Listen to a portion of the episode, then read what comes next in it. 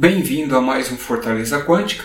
Meu nome é Rafael e hoje estou fazendo aqui o papel de roster no lugar do Presto.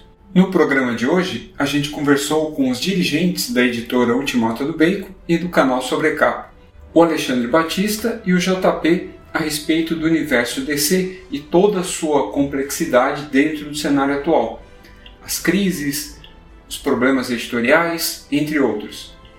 Esse cast é, na verdade, uma versão editada da live que realizamos com eles em meu canal, o Multiverso 38.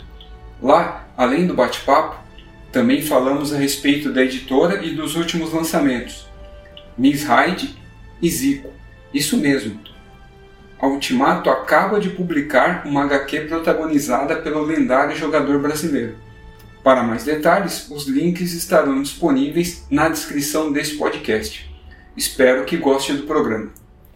Universo DC, né? E a gente, é, nós vamos debater aqui a complexidade, né, em torno desse tema, disso que a gente chama de universo é, dessa editora ou o que quer que seja.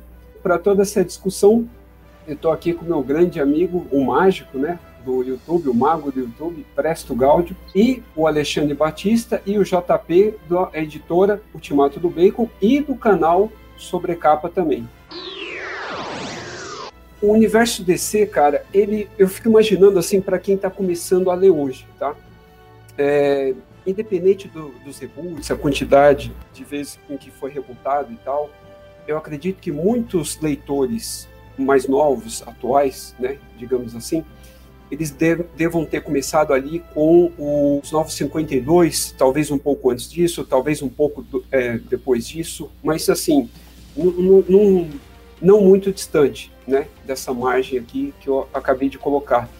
E você vendo né, o universo DC dessa maneira, nesse ponto né, que eu acabei de mencionar, ou você pegando ele agora atualmente, você enxergar o, esse universo de maneira isolada, ele é praticamente assim é impossível né, de fazer isso. Você não tem, por exemplo, como analisar, julgar nada, nem avaliar. Tanto que quando, se você faz isso, então a, a, a primeira impressão que a pessoa tem é algo negativo. Né? Por exemplo, se eu jogo o universo, os 952 na mão de um leitor, principalmente na época. Então, a repercussão, como foi na época, né? No princípio, ela é boa, né? Aí depois as pessoas vão vendo como é que é, depois acabam vindo, acabam vindo as críticas e assim por diante. E o mesmo acontecendo agora, né? E tal, com essa saga, né? E com as próximas que virão. Então é sempre muito complicado de ler. Então, com base nisso que eu acabei de falar, eu ouso dizer que, na verdade, o universo DC, ele é o seu próprio personagem, entendeu? A gente não pode enxergar como algo isolado e nem separar, como, por exemplo, a própria mídia tenta fazer com os personagens, né? Um exemplo mais claro, mais óbvio que tem é transformar o Batman no universo DC. E o que eu, o que eu proponho é isso: você enxergar a, o, o, próprio universo, a pro, não a editora, mas o universo em si, como seu próprio personagem. Porque o universo ele pode não ter uma, muita coerência na hora que a gente está lendo, ou para quem já leu, ele pode não ter muita coerência, mas ele tem total coesão entre si, total, né? desde lá do princípio até os dias atuais eu concordo com o Rafael, cara. Eu acho que. É, é, mas eu, eu concordo em parte, por quê? Deixa eu. eu, eu vou botar aqui um, um dos argumentos que eu defendo desde sempre. Que existem dois públicos, né? E a gente nunca pode esquecer esse ponto de vista. Existe o público leitor de quadrinhos, que é uma parcela ínfima da população, né? Saíram estudos que do público leitor, leitor de livros, revistas, jornais e todo material de leitura, 2% é representado por leitores de quadrinhos. E isso se replica não só no Brasil, mas no mundo todo. Então você pega na França, que você tem 50% da população lê alguma coisa, 10% da população, 2% desses 50% lê quadrinhos. No Brasil, que 10% da população lê, 2% e 10%. Quer dizer, a gente tem uma parcela minúscula de pessoas que lê quadrinhos. E quadrinhos de super-herói super é uma parcela ainda menor, porque hoje em dia os leitores, no Brasil especificamente, leitores de mangá são a grande população leitora de quadrinhos, e aí vem super-heróis, Maurício Souza. Então, e a segunda coisa é o público geral. O público geral, eu tô falando do meu pai, da minha avó, do meu tio, da minha sobrinha, que não leem quadrinhos super-heróis, mas quando passa o desenho da Liga da Justiça na televisão, eles assistem. Quando passa Vingadores no cinema, eles vão ver com a turminha. Ou meu pai. Meu pai sempre soube quem foi o Batman, quem foi o Superman, mas ele nunca leu uma, um quadrinho de super-herói. Por quê? Porque na época dele já tinha os filmes com o George Reeves do Superman, nos anos 50, tinha seriado depois, o filme de 78, programa de rádio. Então a gente não pode tirar essa parcela, porque a Warner, principalmente na DC, a Warner isola seus filmes e é tradicional. Eles tentaram fazer um universo compartilhado quando isso deu certo na Marvel, mas geralmente eu acho que a única coisa que talvez teve uma leve conexão ali foi nos anos 90, depois do Batman ali de 89 e tal, que fizeram aquela série do Flash que tinha a música do Danny Elfman e tinha a mesma mesmo clima do Batman de 89 e eles estavam tentando fazer alguma coisa levemente na mesma linha, mas não era conectado. Então, com isso colocado, eu concordo com, com o Rafael. Eu acho que na era de ouro, depois na era de prata, na era moderna, o multiverso não era, tanto que na era moderna, a gente tá falando do pós-crise, era um universo, então o multiverso não fazia parte, não era um personagem. Mas a partir dos Novos 52, ele realmente começou a ser construído como um elemento ali, e eu acho que quem sedimentou e falou, isso é, virou um personagem, foi o relógio do juízo final. Quando o Jeff Jones junta o Watchmen com a cronologia normal da, da DC, quando ele faz aquela homenagem para o Superman no volume 10, no volume 9 e 10 do relógio do juízo final, ele mostra que ele faz ali uma, uma metalinguagem ferrada ali entre o que é o pensamento da DC como editora, como empresa, qual é a repercussão do Superman no mundo verdadeiro, como ícone, como imagem, como tudo isso, e ele traz isso para o mundo dos quadrinhos, quer dizer, ele organiza né, todos os renascimentos do Superman e que as datas vão mudando. Então, se eu estou dando spoiler para quem não leu o relógio do, do, juízo final, já tem dois anos já. Então, eu acho que ali concordo plenamente com o Rafael. A partir do relógio, do, quer dizer, não foi a partir do relógio do juízo final, mas no relógio do juízo final eles assumem isso vestindo a camisa e eu concordo plenamente. Virou um personagem e a última pontuação que eu queria fazer é: última separação é a DC como leitura, né? Os, os universos 952, Renascimento, como a leitura cronológica que a gente vai fazendo, e a DC como empresa, né? Que quando saiu lá em 87, 86, a crise nas Infinitas Terras, eles decidiram fazer disso um evento é, decenial, né? Então, a cada 10 anos, a cada decênio, eles fariam uma crise para dar uma zerada, porque eles fizeram estudos e viram que 10 anos é o que geralmente uma geração acompanha de quadrinhos super-heróis. Então, dos 12, 13, 14 até os 22, 23, 24. E eu confesso, a primeira vez que eu parei de ler quadrinhos e eu tive um, um hiato foi com isso. Eu tinha 22 para 23, casei, comecei a trabalhar, começou a não dar tempo de ler quadrinhos. Foi a primeira vez que eu abandonei de comprar. E o estudo dos caras bate. Então por isso eles zeram cronologia, criam um outro universo, tentaram criar o 952 com uma pegada diferentona pra caramba.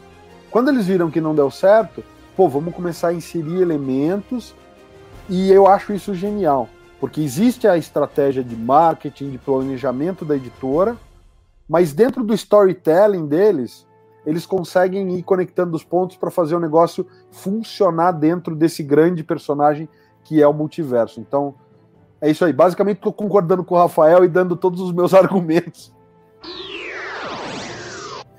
Eu concordo, realmente foi um, um ponto de virada, né? A gente teve o, o relógio do juiz final. É, a gente sempre debate ali do que, o que, que rola no, no, por trás de algumas decisões editoriais, né? A gente tem é, o relógio, o próprio relógio do juízo final acabou atrasando bastante, então algumas coisas perderam tanto impacto em si ainda é uma obra bem completa. A gente acabou perdendo ali o impacto que a gente teria do, do retorno da Legião, que acabou voltando antes, da Sociedade da Justiça, que voltou é, antes também na, na, na, Liga do Snyder. Mas é, essa parte ali, essa celebração do, do Superman, né, apesar da DC ter o histórico né, de Detective Comics, né, a, a DC né, assume a Detective Comics né, como, como nome, mas é, o principal elemento, inclusive é isso que é remostrado ali no relógio final, é o Superman, né? Então a gente tem inclusive os quadros que vai mostrando como ele era na, na Era de Ouro com a Sociedade da Justiça, depois como mudou, virou Terra 2, como no futuro, né, eles até falam, não, daqui a alguns anos o Superman não chegou em, nos anos 40, né, chegou em 2100 e, e alguma coisa, né, sempre se renovando em torno do Superman. E é o que o, o Manhattan tenta manipular ali, que é o, é o, que ele chama de metaverso, né, que é, começa a lutar contra ele, contra a manipulação dele, representada pelo Wally ali. E outro ponto muito interessante também dessa evolução né, do, do multiverso, do, de toda DC como universo, é o que o, o Scott Snyder faz na, na Liga da Justiça dele, né? Você tem primeiro ali em metal, com aquela questão da Forja dos Mundos, para a construção dos multiversos, que ele pega o, o mapa do multiverso do Morrison e vira do avesso para mostrar o multiverso da, das sombras, né? E aí, o que ele amplia depois, que vem agora com Death Metal, é você mostrar que além, acima do monitor, do anti-monitor e do, do forjador de mundos que ele mostrou pra gente ali, você ainda tem a, a mãe deles, a Perpétua, que só é uma de, um, de uma raça de, de seres universais ali. Então você, você tem um multiverso de si, com uns milhares de mundos, né? Que depois viraram 52. E no final das contas, isso é uma parte do Omniverse, ele traz ali a muralha da fonte. Então, realmente, é um personagem que está constantemente se desenvolvendo. É uma coisa fantástica. Eu gosto, eu sou um, um, fã, confesso. Não gosto de todas as decisões do Scott Snyder, mas eu acho que Metal e Death Metal foram é, um grande acerto aí na questão das crises da, da DC, né? Para trazer, é, não para zerar, mas para resgatar, né? O Alexandre falou aí da questão do, de ser zerado, mas eu acho que justamente agora essa decisão né, editorial um pouco de, de abraçar tudo que foi e tudo que será, eu achei um, um passo muito importante, porque você ao mesmo tempo consegue atrair gente nova e você consegue é, recapturar um pouco do, do pessoal antigo e fica essa coisa ali, você tem, você não abre uma porta, você escancara ela, arranca dos batentes e traz ali de volta tudo que, que atrair os antigos, tudo que pode atrair os novos, né? Eu, particularmente, sou fã do Flash também, então tem muita coisa multiversal acontecendo ali, referências à primeira crise. É, é uma coisa fantástica o que eles têm feito ultimamente nessa, nessa linha, assim. Né? Você pode não gostar do que o Scott Snyder tá fazendo, mas se você pegar desde a run dele no Batman, quando que alguém inovou as histórias do Batman de verdade, né? Sem você falar, ah, vamos quebrar o Batman, vamos quebrar a coluna dele, isso, aquilo. Pô, o cara criou toda a corte das corujas, criou um monte de coisa que tá vindo ecoar agora no, no, no, no Noites de Trevas Metal e agora no Death Metal. E, cara, é justamente isso. Ele, ele não tem medo de dar aquele passo além e de tratar quadrinhos como quadrinhos, né? Quer dizer, eu vejo hoje como um certo problema esse excesso de realismo em alguns momentos, porque, cara, é, você tá falando de um cara que veio de um outro planeta, tomou sol e daí saiu voando, entendeu? Você tenta explicar tudo cientificamente, você fala, cara, não, não caiu nenhum alien na Terra ainda que se revelou pra gente, né? Então, calma lá, precisa ter tanta coisa científica. Qual é o problema de você ter o tal do metal enésimo, o tal do metal décimo, falar que isso dá. Sabe, vamos, vamos deixar o cara surtar um pouco. Eu gosto, eu gosto. E de fato ele é um cara ousado. Então, por mais que você não goste, não dá para tirar esse mérito dele. Ele, ele não só teve medo de ousar, não teve medo de ousar, ele trouxe muita coisa nova, mas como ele também conseguiu ousar resgatando muita coisa, entendeu? Ao passo que ele, ele resgatou é, ele reposicionou ali o monitor, o anti-monitor, criou a Forja de Mundos, reposicionou o Barbatos, né? Ele, ele criou muita coisa, mas ao mesmo tempo ele amarrou muitas criações dele no, no, próprio, no próprio multiverso de si, entendeu? Ele resgatou muita coisa que você já tinha. Ele não, não criou só, não, não se jogou no, no multiverso da loucura ali é, e começou a criar coisas do nada da cabeça dele. Ele criou muita coisa, mas ele não deixou de lado esse resgate, essa, essa ancoragem ali no, no, nos 80 anos de DC Comics. Death Metal já tinha referências o bastante para que eu pudesse capturar. Então, talvez a pessoa que não tenha tanto conhecimento do universo DC fica realmente perdida ali, né? Mas para quem conhece a fundo, é muita referência sendo jogada na sua cara a todo momento. Então, tipo, o cara não tá destruindo o universo de si, ele tá, ele tá reconstruindo e usando os tijolos da formação antiga, entendeu? Ele tá pegando o, o que era e tá reconstruindo, mas não é tudo tijolo zerado, não. O cara tá pegando tijolo antigo e colocando lá de volta, né? Remoldando, né? Ampliando sem, sem mexer na base. O, o que vocês falaram do, do relógio do juízo final, esse lance da amarração, é, eu vejo o lance da amarração bem feita na, no relógio do, do juízo final, mais do que no, no Metalverso, então, mas entendendo que vocês, o que vocês pontuaram é, dessa saga do Death Metal, que é a que realmente vai fazer referência aos 80 anos da DC, pontuando to toda ela. Uma coisa puxando que o Rafael tinha falado, esse, essa ideia de identidade, de personagem. O universo DC eu vejo ele muito mais como um personagem, um personagem próprio, do que o universo da Marvel. Eu não consigo, comparando as duas, os dois cenários que eles são mais, é, é, eles são antagônicos de certa forma porque eles, eles estão em disputa nos Estados Unidos é o que a gente mais conhece.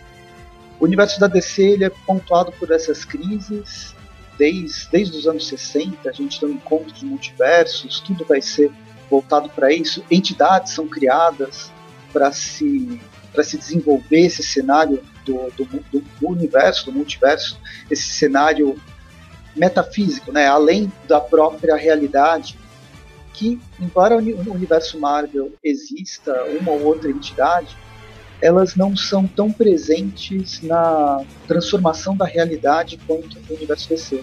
Então eu sinto o universo DC como um personagem mesmo. Ele tem a composição de vários. O Superman, ele, eu acredito que ele seja um dos principais para compor toda a história do, do, do cenário do, do, universo DC. Batman tem sua participação, Mulher Maravilha, Lanternas, Lanternas Verdes, Gavião Negro, mas eu, o Superman realmente, assim como o relógio do juízo final, ele pega o Superman para fazer essa marra, sempre retomando ele foi o que criou o universo. A, a, editora, embora não tenha criado, mas essa, esse cenário de super-heróis em 38 sempre vai ser referência. A, as crises, a cada 10 anos, fazendo um pequeno ajuste, a cada 20 anos fazendo um grande ajuste, que foi a crise e depois a, o, Flashpoint, e agora mesmo a, a tentativa na, com a convergência. Eu acho que a convergência foi mais uma referência porque estava caindo muito as vendas do que realmente uma, um evento de multiverso no, nos moldes nos moldes anteriores.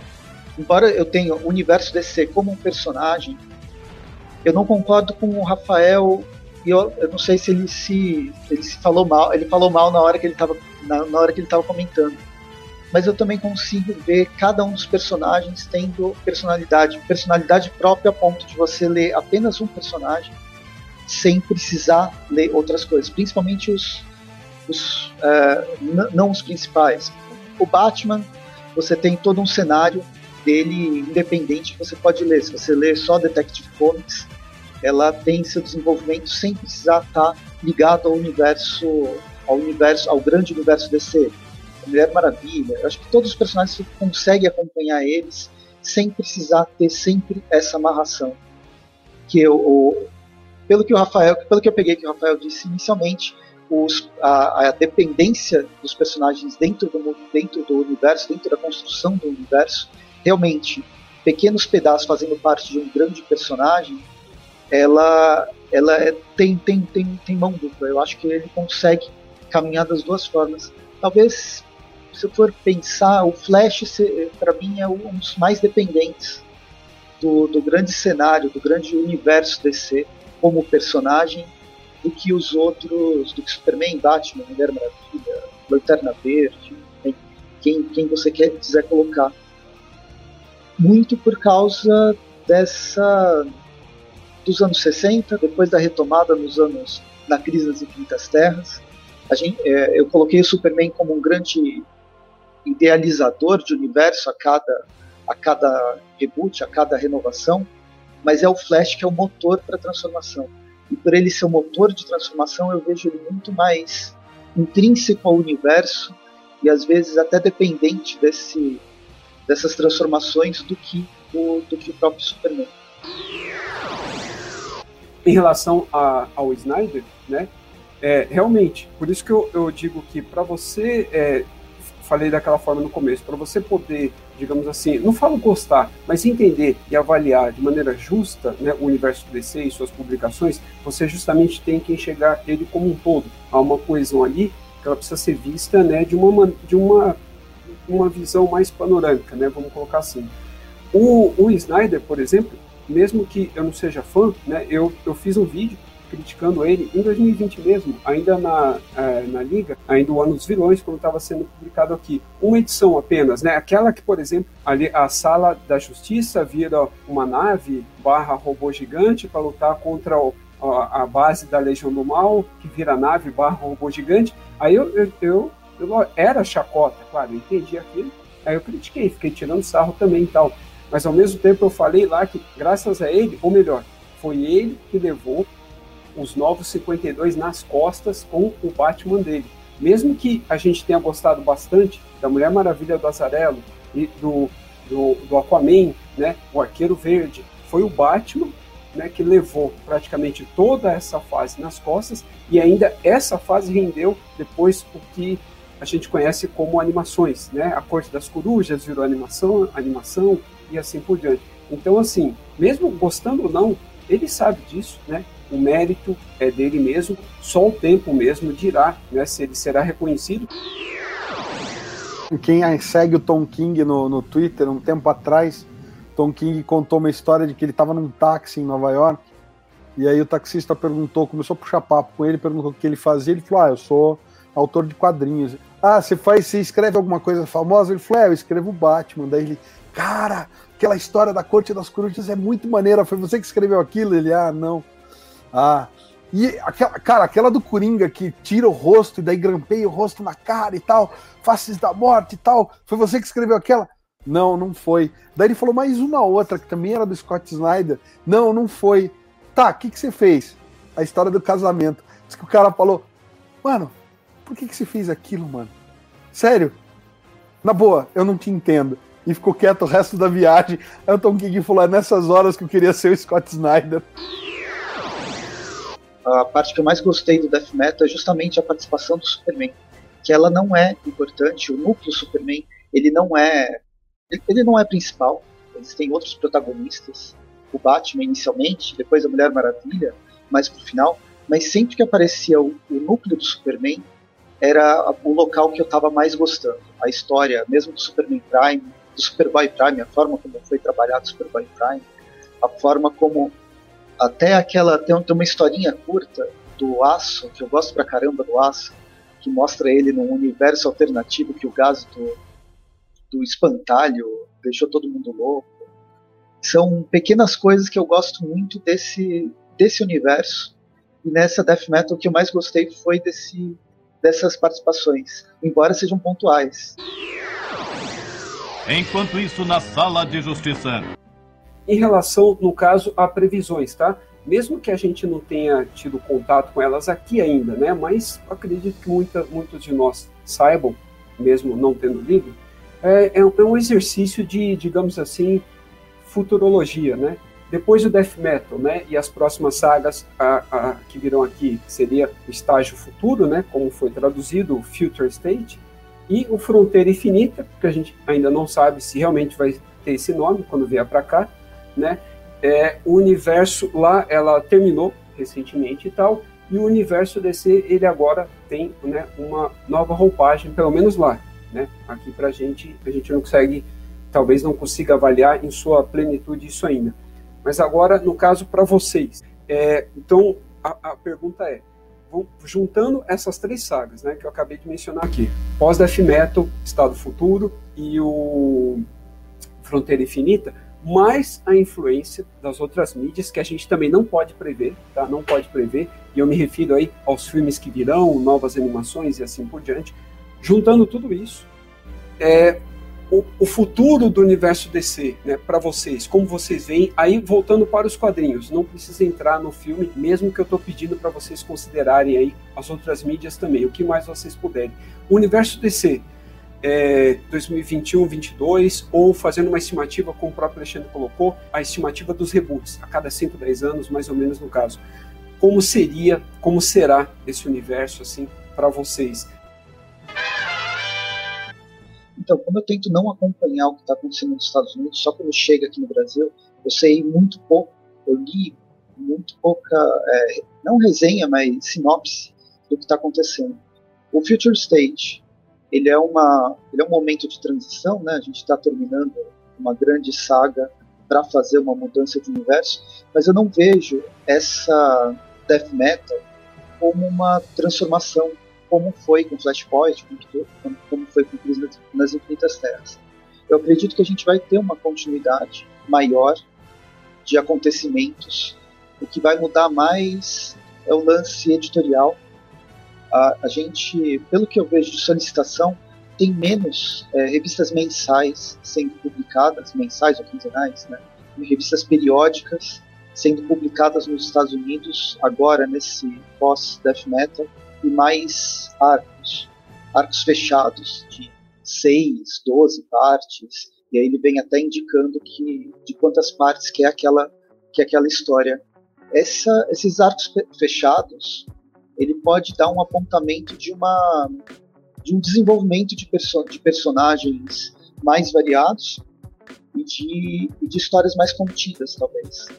E sim, provavelmente, o, que a gente tem no Future State nada mais é que várias minisséries que não vão representar quase nada daqui a cinco anos, quando chegar no momento cronológico do, da, que eles estão mostrando, porque os cinco anos que, que se passa na Terra no nosso planeta eles vão ter, vão sofrer outras influências, vão ter outras transformações. Então vejo como arco, como histórias independentes que não vão ter vão ter uma ou outra talvez referência que os autores inicialmente vão tentar buscar como fazendo esses apontamentos do que do que iria acontecer.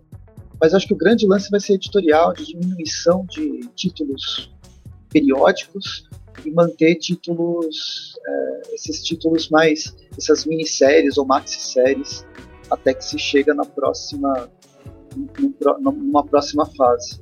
Eu acho complexo a situação de pós-death metal, de todo mundo sabe de tudo, de todo mundo tem a carga cronológica na sua mente de 80 anos de personagem.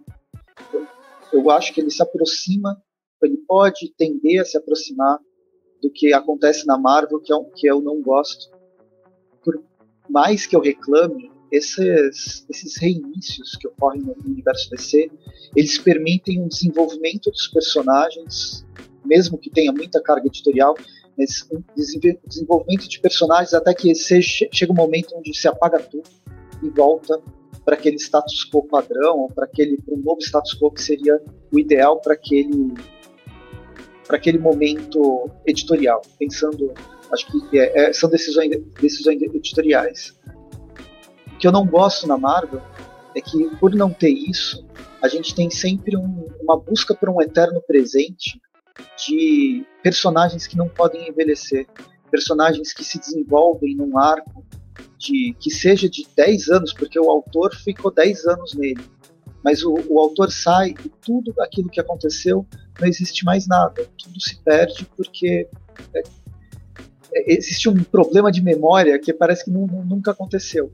E, claro, quando a gente tem um, personagens mais jovens, isso é um problema ainda maior. Vi de Franklin Richards o complexo de não envelhecimento, de não crescimento, que é, é, é irritante. Ele, ele, como criança, ele nunca consegue ser, ser mais velho. X-Men também. X-Men, a cada X anos, tem você tem no, novos X-Men. O coitado dos novos X-Men, eles nunca chegam a ser X-Men, eles sempre estão envelhecendo. Os personagens mais clássicos, eles são estanque, eles não podem mudar, um ou outro. Existe uma dança da, das cadeiras é, pequena, E as novas criações, sendo redundante, mas os novos personagens que são criados, eles, a maioria acaba se perdendo, nem todos são ruins. Na verdade, tem personagens muito bons que poderiam ser desenvolvidos, mas eles acabam se, se perdendo no limbo. Mas eu acho que o fato de, de você ter ali a DC agora lembrar de tudo, e é uma coisa que já não vão fazer um apagamento, é porque é o seguinte: na Marvel você tem os personagens de legado que são outras pessoas. Você tem a, o próximo Homem de Ferro é a Riri Williams. Você tem o próximo é, Homem-Aranha é o Miles. Porque você tem ali, você não tem justamente isso. Os personagens, você, eles querem criar um legado de personagens que não envelhecem. Ao mesmo tempo na DC, você quando por você introduzir essas, você se lembra de tudo, né? Foi uma coisa que complicou ali no, no Batman, né? Naquela fase do Renascimento, Batman teve 50 Robins em 5 anos, né? Você teve que pegar o Dick, o Dick crescer em 5 anos para virar o Asa Noturna, o Jason morrer para virar o coisa em si, né? nesse espaço curto e acabou atrapalhando. E não, agora você tendo esse, tipo, todo mundo lembra de tudo, tudo vale, você não, não prende eles num ciclo. Você permite o crescimento. Você tem o Superman agora, ele tem o filho, né? Acelerar o crescimento dele para ele assumir o manto, tudo bem. Mas o Superman tem o filho. O Batman, o Batman tem um filho, que talvez seja o, o próximo Batman, talvez seja outra pessoa, mas não. Você tendo essa lembrança, você consegue crescer os personagens. Você tem essa bagagem, eles estão, eles vão aprendendo, eles, eles evoluem. A Marvel, ao mesmo tempo que eles se lembram de tudo, eles falam, não, tipo, ele tem 60 anos de memória que aconteceu no ano passado. Não foram 60 anos, são 60 semanas, é dois anos no máximo, né? O máximo de idade que você chega a adicionar nos personagens foi o, o Peter, quando ele, ele tira a máscara na Guerra Civil, que ele fala que, tipo, tem quase 30 anos e é o Homem-Aranha desde os 15. É o máximo que você chega disso. É, e aí cria também problemas que você tem, por exemplo, o Scott, que deveria ter mais ou menos a mesma idade que o Peter, né? Mas chega a estar tá lá perto das casas dos 40. E isso é uma coisa que a Marvel faz errado. Tudo vale, mas ao mesmo tempo nada vale. Eles saem reciclando o personagem. E a DC não, a DC tá dando essa oportunidade de personagens crescerem. É, o Alexandre, que entende de editorial, de, de leis, tudo aí, pode ter muito a ver, principalmente com o fato de que não, não falta tanto tempo para o Superman, por exemplo, cair em, em, domínio público. Então, ao mesmo tempo, você vale toda a história do Superman, mas você está dando, criando um legado novo. Você criou o filho dele, você está evoluindo a história do personagem, dando uma maturidade diferente para ele, um novo direcionamento. Então, eu acho que isso é, é um, é um, um ponto interessante, né? Você você não tá não, não, não sinto que a DC está estagnada por, por ter dado essa oportunidade. Eu, eu achei que ficou até melhor, porque você, né, a próxima crise talvez não, não, te, não traga um reinício para esses personagens, já traga só é, os novos personagens, ali um, um John como Superman, um, talvez o Damian, algum dos outros como Batman, né? Você já viu, acho que todo, acho que tirando o Jason, todo mundo já foi Batman em algum futuro, né? Você tem o o Damian em um futuro, o Tim também foi um Batman lá no. Eu esqueci o nome do arco agora, né? O, o, Dick foi Batman enquanto o Batman estava morto. Então você tem muitas possibilidades ali. Então quando você chega no, no final de Death Metal, Estado Futuro, eu eu particularmente não gostei, não achei que teve um salto positivo, eu achei que foi uma resposta editorial é, às pressas, né? Porque você teve todo aquele burburinho em torno do 5G e talvez tenha tido um pouco de resposta negativa. Teve a época da demissão do, do Dandidio ali, a saída dele. Eu acho que o Estado Futuro foi meio que tipo, a galera tentando condensar todas essas notícias e tipo, produzir alguma coisa. Falar, olha, não vamos voltar atrás, mas vamos modificar e fazer um, um negócio contido. Então eu achei que foi bem assim, tipo, ah, um vislumbre do futuro, como foi também em fim dos tempos. Um futuro que talvez não chegue a acontecer, né? Que aí quando você chega em Fronteira Infinita, você tem alguns personagens indo por aquele caminho, outros num primeiro momento não. Fiquem abertos ali, principalmente porque Estado Futuro foi tanto de tipo cinco anos à frente no tempo da linha do tempo lá, quanto né, é, a história da, da Mulher Maravilha pulou lá para o fim dos tempos. E aí, com essa fronteira infinita, cara, agora é, é isso. Então, eles abrem muitas portas, eles estão amadurecendo os personagens, eles estão evoluindo. como você falou, realmente você parece ter muito mais arcos fechados, né, de personagens, você consegue desenvolver. Você tem agora um título próprio do Robin, né, talvez para tentar transformar o Damien num personagem mais palatável ali, que, apesar de que para mim ele já evoluiu bastante desde o primeiro momento que ele surgiu lá. E eu acho que é isso, né? A aposta da DC agora é, é tentar criar esses arcos menores, criar personagens com um verdadeiro legado, né? É, personagens novos. É, alguns títulos vão ser mantidos do Estado Futuro, né? Um, tanto nessa linha do tempo, como alguns foram trazidos para a linha atual, como a, a, a, Moça Maravilha lá, Yara Flor. Mas eu acho que essa é a aposta de si. E principalmente também uh, coisas como Black Label, né? Que são completamente livres de, de amarração. Você tem total liberdade de fazer o que você quiser com o personagem ali. Você tem títulos.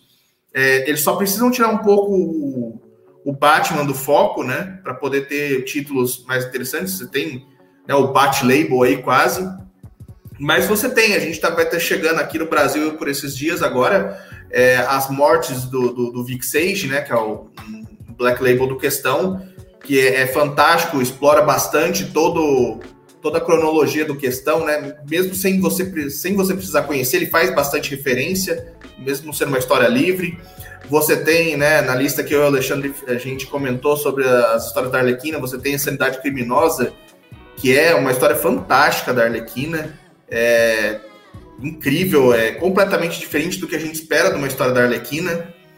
E, e é isso, eu acho que os caras agora eles vão começar a postar isso: é arcos curtos, personagens de legado, é, talvez retomar um pouco alguns universos que ficaram famosos, né? Talvez, porque não daqui a. Até o momento não, não indicaram isso, mas nada impede daqui a algum tempo eles é, fazerem uma próxima história no, no mundo do Reino do Amanhã é, no, no, do Superman é, a foice e o martelo, né? Porque agora tudo vale, todas as terras estão restauradas, toda a história, é, toda a história aconteceu, né? Então eu acho que isso contribui bastante ali para a evolução dos personagens.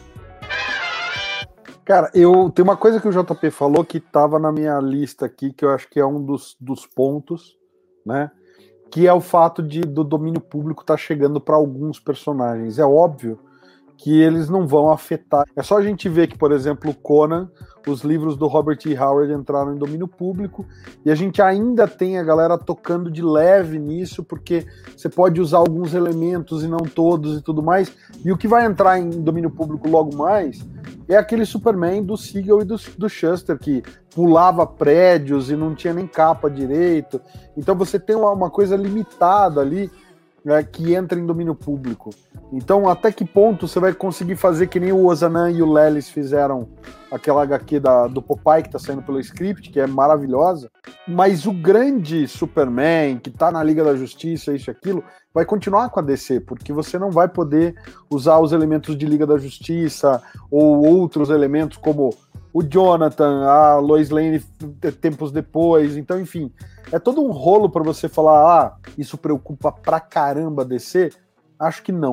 Mas eu acho que influencia sim em alguns níveis. Outra questão é a incorporação da Warner pela AT&T, que gerou a, a demissão do Dandy Deal, porque tudo que estava se estruturando depois dos Novos 52, Renascimento e tudo mais na mão do Jeff Jones, na mão de toda essa galera que estava projetando um futuro, tal do 5G que nunca veio e nunca virá, é, eu acho que isso mudou radicalmente quando a AT&T assumiu, porque eles querem grana, eles querem que seja um negócio rentável.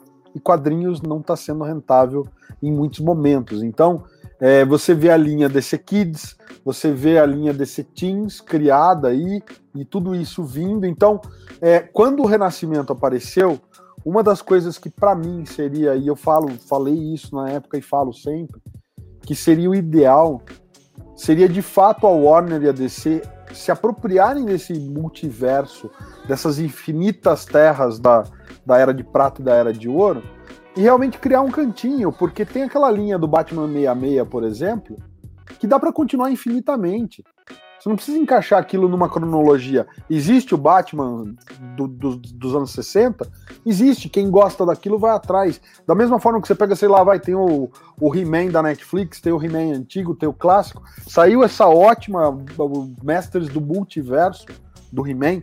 É maravilhosa, porque eles trazem todos os He-Mans e tal. Uma baita homenagem a todas as versões do He-Man. E tudo isso pode, pode, na minha cabeça, isso pode coexistir. E para você não entrar naquela coisa que eu concordo com o Presto, que é abominável, de você não ter evolução dos personagens, é muito lindo você ver o Superman dos anos 87, 88, aquele do John Byrne, né, casar com a Lois, separar da Lois, voltar com a Lois, e aí tem um filho que é o Jonathan, e aí o Superman do Tomasi retoma o Superman do Byrne, cara. Isso é legal demais, você vê essa, esse legado, daí de repente vem o Michael Bendis e cresce o Jonathan. Então agora ele é um, um Jonathan adulto e agora tá todo esse lance que tá rolando aí na mídia. É legal, cara, é natural você ver uma evolução orgânica do personagem. E eu acho que isso a DC não pode perder. E nada contra, na minha cabeça, existe uma maneira deles manterem os 80 anos de cronologia na cabeça dos personagens. Se eles criarem, por exemplo, como eles criaram o, o, o Superman dos 952, ou o Superman da Terra 23, que é o Calvin Ellis, que é negro, ou você tem um novo Superman de um universo paralelo que nasceu agora e vai ser como foi, por exemplo, o Superman no, no Origem Secreta do Jeff Jones, que ele recontou toda a origem. Na minha cabeça, dá para isso ser feito sem que você mexa no Superman do, do, do pós-crise, ou no Superman da Era de Ouro, que se sacrificou e foi com a Miriam Lane para um mundinho ali junto com o Superboy Prime quando aconteceu a crise nas Infinitas Terras. Então, isso era, quando rolou o Renascimento, era o que eu esperava da DC. Não sei e não acho que é isso que vai rolar, justamente porque TNT está em outra pegada. E eu acho, sinceramente, que eles talvez tivessem, naquela época, pensando em meio que acabar com esse negócio dos reboots de 10 em 10 anos como reboot. Vamos zerar a cronologia, o Superman agora é outro Superman. Eu acho que eles iam fazer meio que nem a Coca-Cola nos Estados Unidos, quando eles mudaram o sabor da Coca-Cola e aí a galera bateu o pé e falou: não, mas a gente gosta do sabor antigo. Eles criaram a Coca-Cola Classic. Então você tem nos Estados Unidos até hoje Coca-Cola Classic e você tem a Coca-Cola de linha, que com o tempo ela vai tendo outras propagandas e tal. Me parecia que eles estavam rumando para isso. Do tipo, a cada 10 anos a gente faz um novo Superman, um novo Arqueiro Verde, mas os antigos vão estar tá aí no legado e quem quiser meter a mão, a gente faz aí um Black Label, bota o Superman antigo com o filho e faz uma história tá aí o universo do Frank Miller, que no Cavaleiro das Trevas 3 explorou, né, naquelas mini revistinhas, todos os outros personagens e se criou, um, de fato, um universo, o Miller verso ali do Cavaleiro das Trevas. Hoje, infelizmente, eu vejo que a AT&T vai apostar no que estiver vendendo, tanto que Black Label estava chacinado, não ia mais existir. Mataram a Vertigo para criar o Black Label e a AT&T estava matando o Black Label quando de repente eles sacaram que dá dinheiro, tá, tá vendendo. E aí eles ressuscitaram Black Label segue vivo. Mas na minha cabeça, o período em que o Black Label estava meio que sentenciado foi logo depois que saiu o Cavaleiro Branco. E quando eles anunciaram a continuação do Sean Murphy, foi, cara, Cavaleiro Branco bombou, vamos fazer a maldição, vamos fazer o universo expandido, e aí o selo meio que recobrou a, a, a vida ali. Mas, de novo, posso estar tá, posso tá enganado nisso. Mas, de toda forma, eu vejo, e acho legal, cara, o DC Kids, acho legal o DC Teens, mas eu acho que eles vão talvez apostar nessa coisa, e o Estado Futuro é como, por exemplo, no Doctor Who, quando eles botaram a Mrs né, que era o, o, arqui-inimigo do Doutor, que era o, o, o Master, e apareceu na, numa versão feminina. Então, eles queriam pôr uma Doctor mulher, e aí eles testaram um pezinho na água com a Mrs. Deu certo, então agora vamos tentar uma Doctor mulher. Eu acho que a, a Warner e a DC têm esse histórico de tudo que eles querem testar, eles jogam nas animações. Então, o Paul Dini e o Bruce Timm criaram a Arlequina. A Arlequina fez sucesso na animação, traz ela para os quadrinhos. Eles estão querendo fazer, fizeram o Batman do futuro. pô, deu certo a animação? Tá aí, o, o, o está aí vivendo, e cara, comprei o volume 7, tá aqui na, na pilha embaixo do computador para terminar de ler. E eu acho que o, o estado futuro, né, o estágio futuro é isso, eu acho que eles estão testando o pezinho na água para ver o que, que eles podem fazer como legado. Talvez eles mantenham os personagens dos 80 anos, do... então não sei. Acho que pode dar em tudo e pode dar em nada. Então essa é a minha previsão. Eu acho que a AT&T vai seguir a trilha do dinheiro, cara. Né? E eu acho que a questão do Black Label, eu acho que uma questão que levou o pessoal a, a vir com esses rumores de cancelamento do Black Label, de cancelamento da DC, é, foi muito esse período da pandemia, porque muitos títulos foram pausados, é, alguns foram reprogramados, outros completamente cancelados, mas isso tanto na DC quanto na Marvel, né? Mas é que como o Black Label é um, é um, não é o título principal, não é mensal ali, eu acho que foi o que deu a maior impressão de que talvez fosse ser cancelado. Mas tanto que é, aqui a gente vê o que, o que chega de si mesmo, né? É, agora que eles começaram a publicar o subselo da Hill House Comics, né? Que, que veio com cesto de cabeça, as casas de bonecas. Mas isso já é como lá, a gente tem outros títulos também dessa linha de terror. É, a gente tem. É, eu não vou lembrar agora um, um sobre deuses, mas é que não veio ainda, é, que também foi pausada, agora está continuando, e uma enxurrada de título do Batman que foi lançado, né?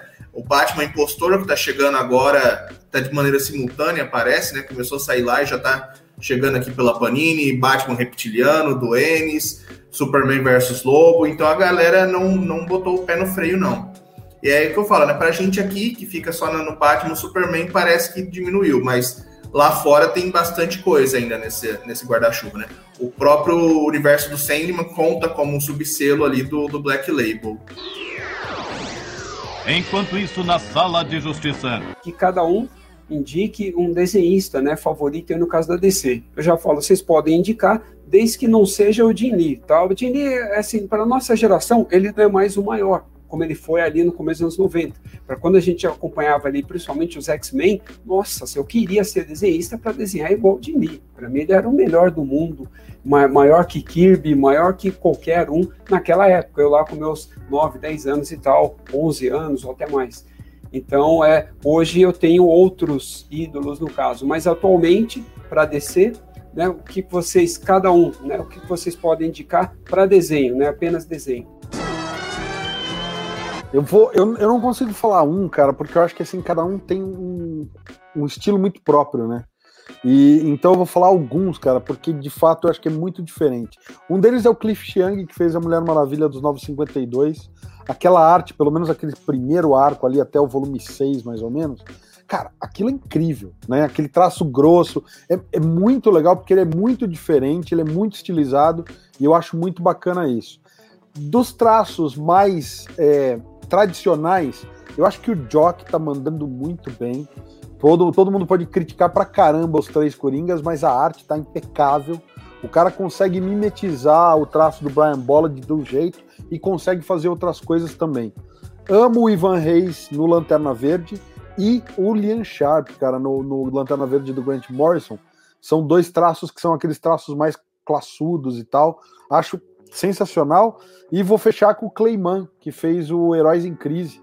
Clayman é outro cara que, meu, manda muito, muito bem.